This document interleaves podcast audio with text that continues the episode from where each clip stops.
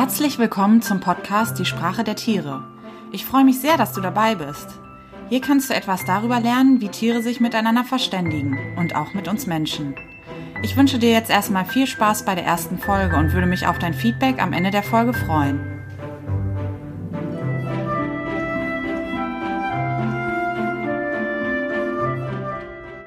In der ersten Folge soll es also darum gehen, ja, mich selber vorzustellen, warum ich überhaupt diesen Podcast mache, was für die Zukunft für den Podcast geplant ist und ich will euch auch schon inhaltlich ein bisschen was mitgeben. Es soll nämlich um Schmerzen beim Hund gehen und wie ich sie erkennen kann.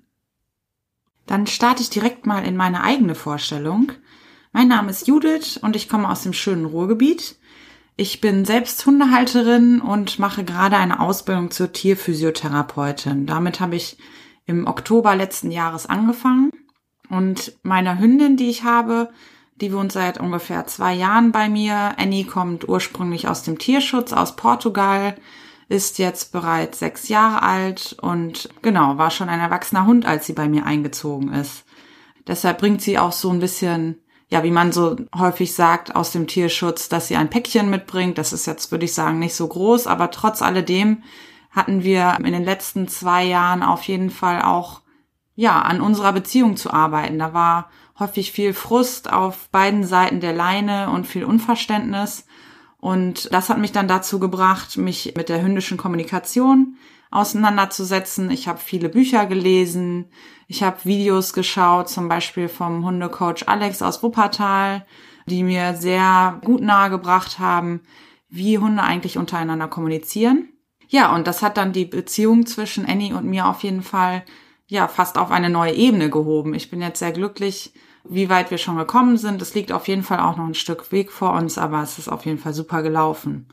Und weil ich das so spannend finde, dieses Wissen und merke, dass ich da eine Leidenschaft für habe und weil ich auch denke, dass es viele Leute da draußen interessiert, habe ich mich dann entschlossen, einen Podcast zu machen, um genau dieses Wissen weiterzugeben und mich auch, weil ich Tiere sowieso interessant finde und wie sie miteinander kommunizieren und auch mit uns Menschen kommunizieren, auch andere Tiere einzuschließen in diesem Podcast. Also Katzen Hunde, Vögel, Papageien, Pferde, Delfine und ähm, wer weiß auch, was mir noch über den Weg läuft. Ja, ich würde euch auf jeden Fall gerne dazu einladen, regelmäßig den Podcast zu hören. Den Podcast wird es zweimal im Monat geben. Die erste Folge ist ja jetzt heute am 13. Januar online gegangen. Das heißt, die zweite Folge kommt am 27. Januar online. Und wenn ihr hier auf der Plattform, wo ihr den Podcast hört oder bei Instagram mir folgt, unter die Sprache der Tiere. Dann werdet ihr auch keine weitere neue Folge verpassen. Genau, ich habe ja schon gesagt, es soll auf jeden Fall um verschiedene Tiere gehen hier und um deren Kommunikationsweise und was da durch die Wissenschaft und durch Erfahrung von Verhaltensbeobachtern schon alles bekannt ist. Der heutige Inhalt des Podcasts kommt ganz nah an meine persönliche Erfahrung und zwar würde ich euch gerne heute was über Schmerzen beim Hund erzählen. Das ist ja auch eine spezielle Art der Kommunikation oder besser gesagt ein spezieller Inhalt der Kommunikation. Und wie ihr da gut hingucken könnt, um Schmerzen zu erkennen, die euer Hund vielleicht haben würde. Noch kurz ein paar Worte zum Format. Also der Plan ist, dass ich Folgen mache, die genauso sind wie die heutige. Also dass ich Sachen recherchiere und Wissen euch dann mitgebe in so einer eine Einzelfolge würde ich jetzt mal das nennen. Und der Plan ist aber auch, Leute einzuladen, die richtig Ahnung haben in ihrem Gebiet und mit denen ich dann Interviews oder Co-Hosting-Folgen mache, wo die nochmal aus ihrem Gebiet erzählen und euch an ihrem Wissen teilhaben lassen. Ja, alles, was ich hier erzähle, greife ich nicht aus der Luft. Die Quellen, die ich dafür verwende, werde ich auf meine Website schreiben so dass ihr da weiter recherchieren könnt und weiterlesen könnt. Und die Domain meiner Website ist www.diesprachedertiere.de, einfach alles zusammengeschrieben. Ja, das war soweit zu Orga, dann lasst uns mal in den Inhalt starten. Dann steigen wir jetzt ins heutige Thema ein, eine Herzensangelegenheit von mir, weil auch meine Hündin Annie Probleme mit Schmerzen lange hatte, die ich nicht erkannt habe. Und auch als Tierphysiotherapeutin ist es mir wichtig, dass Hundehalter und auch Tierhalter Schmerzen bei ihrem Tier erkennen können, damit man die Ursache schnellstmöglich bekämpfen kann und frühestmöglich. Heute wird es deshalb um Schmerzarten gehen, dann warum ist Schmerz eigentlich vielleicht ganz gut, wobei hilft er eigentlich Und als letztes, wie kannst du denn jetzt genau erkennen, ob dein Hund Schmerzen hat oder nicht? Erstmal grundsätzlich ist Schmerz eigentlich eine gute Sache, weil der Schmerz ist ein Mechanismus, der den Körper davor schützt, sich zu verletzen, beziehungsweise sich nicht immer weiter zu verletzen und dann schlussendlich vielleicht an den Verletzungen zu versterben. Also ist Schmerz eigentlich ein ganz guter Mechanismus. Es ist mittlerweile auch wissenschaftlich erwiesen, dass Tiere auch Schmerzen haben können, auch wenn sie diese vielleicht nicht mitteilen können. Reaktionen auf Schmerzen können zum Beispiel Fluchtverhalten sein oder ein Reflex, zum Beispiel wenn wir auf die heiße Herdplatte fassen. Oder es können auch Verhaltensveränderungen auftreten. Das heißt, wenn man zum Beispiel chronische Schmerzen hat oder auch das Tier chronische Schmerzen hat, dass es sich dann in seinem Verhalten verändert. Darauf komme ich später noch einmal. Jetzt zur Einteilung der Schmerzen. Es gibt insgesamt vier Arten von Schmerzen. Einmal der Oberflächenschmerz, auch der Hautschmerz genannt, der Tiefenschmerz, der Viszeralschmerz und der neuropathische Schmerz. Fangen wir mal mit dem Oberflächenschmerz an. Wie auch der Begriff Hautschmerz schon sagt, werden diese Schmerzen an der Haut empfunden. Da liegen nämlich die meisten Schmerzrezeptoren im Körper. Und es macht ja auch Sinn, weil die Haut eine Hülle um den Körper bildet und am besten Schmerzen und Verletzungen direkt dort wahrgenommen werden und nicht weiter vordringen. Der Oberflächenschmerz wird als stechend wahrgenommen zu Anfang und als hell. Zum Beispiel wie wenn man eine Spritze kriegt, das kennst du bestimmt, und wird dann im weiteren Verlauf eher dumpf. Und der Oberflächenschmerz löst meistens einen Reflex aus, also zum Beispiel das Beispiel mit der heißen Herdplatte. Dann gibt's den Tiefenschmerz. Der Tiefenschmerz stammt von zum Beispiel Muskeln, von Gelenken oder von der Knochenhaut, dem sogenannten Periost. Und der wird als dumpf oder brennend wahrgenommen und klingt auch nur relativ langsam ab. Und man kann auch meistens nicht genau lokalisieren, wo der Schmerz eigentlich herstammt. Ein Beispiel für den tiefen Schmerz sind zum Beispiel Kopfschmerzen oder auch Gelenkschmerzen wie Knieschmerzen. Dann als drittes gibt es den Viszeralschmerz, der stammt von den Organen ab. Und das Gefühl ist ähnlich wie beim tiefen Schmerz ein dumpfes, brennendes Gefühl. Und es kann auch starke Reaktionen der Verdauung geben. Beispiele für Viszeralschmerz können zum Beispiel Wehen sein oder Koliken. Als letztes gibt es dann den neuropathischen Schmerz. Der stammt vom Nervensystem selber ab, wenn das geschädigt ist. Und der neuropathische Schmerz zeigt sich in Form von Missempfindungen oder dann auch im weiteren Verlauf in Form von Sensibilitätsstörungen, die dann zum Beispiel sein können, dass man auf Hitze oder Kälte besonders empfindlich reagiert und hinterher kann es tatsächlich auch zu schmerzhaften Missempfindungen kommen, ohne dass äußere Einwirkungen daran beteiligt sind. Das erstmal zu den vier Schmerzarten. Dann kann man Schmerzen auch noch unterteilen in akut und chronisch. Und zwar sind akute Schmerzen meist kurz und deren Ursache ist auch meist bekannt. Das heißt, man kann sie gut behandeln. Und auch der Körper leitet direkt Gegenmaßnahmen ein. Also ändert das Verhalten des Tieres oder es wird ein Reflex ausgelöst. Im Gegensatz dazu sind chronische Schmerzen Schmerzen, die mehr als drei Monate konstant anhalten. Und bei chronischen Schmerzen spricht man auch davon, dass es bereits ein eigenes Krankheitsbild ist. Das heißt, der chronische Schmerz ist bereits selbst ein Problem an sich und hat auch keine wirkliche akute Quelle mehr.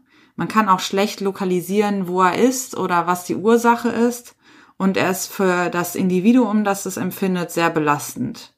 Und Chronische Schmerzen treten häufig auf, wenn man Probleme mit den Gelenken hat oder mit dem Rücken oder mit den Nerven, wie zum Beispiel bei Amputationen. Damit ist der Theorieteil über Schmerzen abgeschlossen.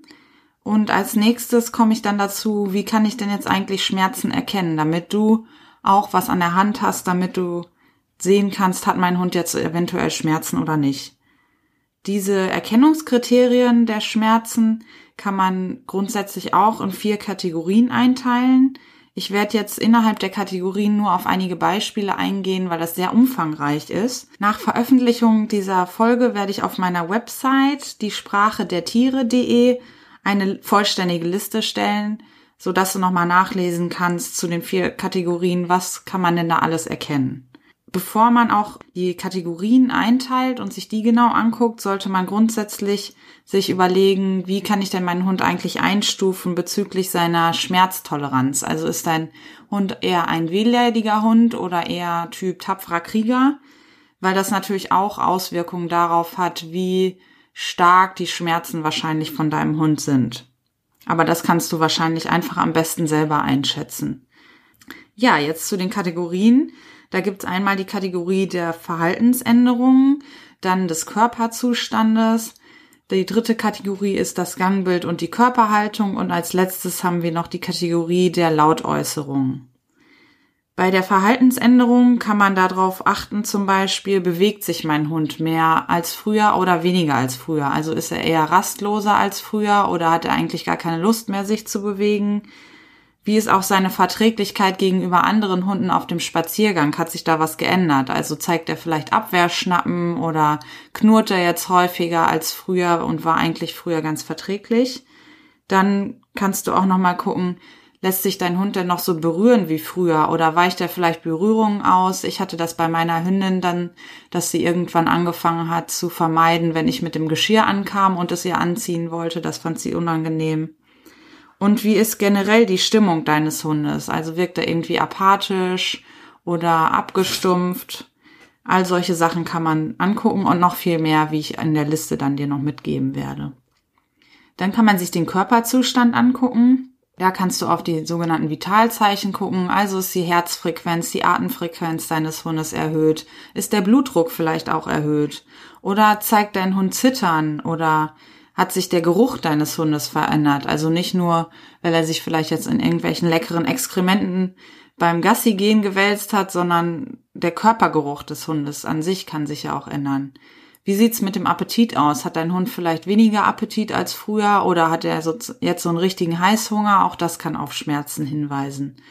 Und wie sieht sein Fellkleid aus? Ist es immer noch so schön glänzend oder ist es irgendwie stumpf oder schuppig? Beim Gangbild und der Körperhaltung kann man dann zum Beispiel darauf achten, wie schnell ist mein Hund? Ist er auf einmal viel langsamer geworden beim Spazierengehen? Legt er sich jetzt häufiger hin, setzt sich vielleicht häufiger hin? Und ist er vielleicht allgemein schneller erschöpft? Wie sieht auch das Gangbild meines Hundes aus? Also läuft er vielleicht starksiger, humpelt der, hat der ein Kopfnicken, das kann auch auf eine Lahmheit hinweisen. Wie ist das mit den Hinterläufen? Wenn dein Hund galoppiert, benutzt er die dann noch wie normal? Also setzt er die hintereinander ab oder hoppelt er wie so ein Häschen hinter dir her? Wie ist auch die Route von deinem Hund? Kann er die noch hochheben oder hält er die vielleicht schief in eine Richtung die ganze Zeit? Und dann könntest du dir auch die Rückenlinie von deinem Hund angucken. Also macht dein Hund vielleicht öfter mal einen Katzenbuckel oder hängt der Rücken auf einmal durch wie bei so einer Kuh. Und bei Rüden auch ein Indiz, kann der Rüde überhaupt noch sein Beinchen heben oder hockt er sich jetzt hin beim Hahn ablassen. Als letztes gibt's dann die Lautäußerungen, die fallen uns Menschen natürlich am schnellsten auf. Und zwar winselt dein Hund vielleicht einfach ohne Grund zwischendurch. Stöhnt er, wenn er sich hinlegt oder wenn er aufsteht? Oder hat dich dein Hund vielleicht auch mal einfach so angeknurrt oder gebrummt? Auch gerade bei Berührungen. Das können auf jeden Fall auch Indizien sein. Ja, das war so meine beispielhafte Zusammenfassung, worauf man achten kann. Wie gesagt, die Liste werde ich auch nochmal auf meine Website stellen. Da kannst du dann nochmal ganz genau nachlesen und die durchgehen, welche Indizien es alle gibt und was dir auffallen könnte. Und wenn du da irgendwelche Zweifel hast, ob dein Hund vielleicht doch echt Schmerzen hat, dann geh auf jeden Fall zum Tierarzt. Und du kannst ja auch die Liste und die Indizien, die dir aufgefallen ist, auf jeden Fall mitnehmen. Der wird sehr dankbar sein, dass du da so genau beobachtet hast. Ich hoffe aber, dass du die Liste und auch das, was ich jetzt gerade gesagt habe, akut gar nicht brauchst, weil ihr beide kerngesund seid. Das wäre für mich die größte Freude. Ja, zusammenfassend nochmal zu der Folge. Wir haben gelernt, es gibt verschiedene Schmerzarten und dass Schmerz eigentlich auch eine gute Funktion des Körpers ist, den Körper vor Verletzungen zu schützen und dann haben wir gelernt, dass es verschiedene Kategorien von Schmerzanzeichen gibt, die man beachten kann beim Hund, mit ziemlich vielen Indizien, die wir sammeln können, um festzustellen, ob unser Hund Schmerzen hat oder nicht. Ich freue mich sehr, dass du bis hierhin durchgehalten hast und dass du auch als allererste oder allererster dabei warst, meine erste Folge meines Podcasts zu hören. Mir hat es sehr viel Spaß gemacht und ich wünsche dir alles Gute für die Zukunft und hoffe, du hörst mich bei einer der nächsten Folgen wieder. Bis bald, deine Judith.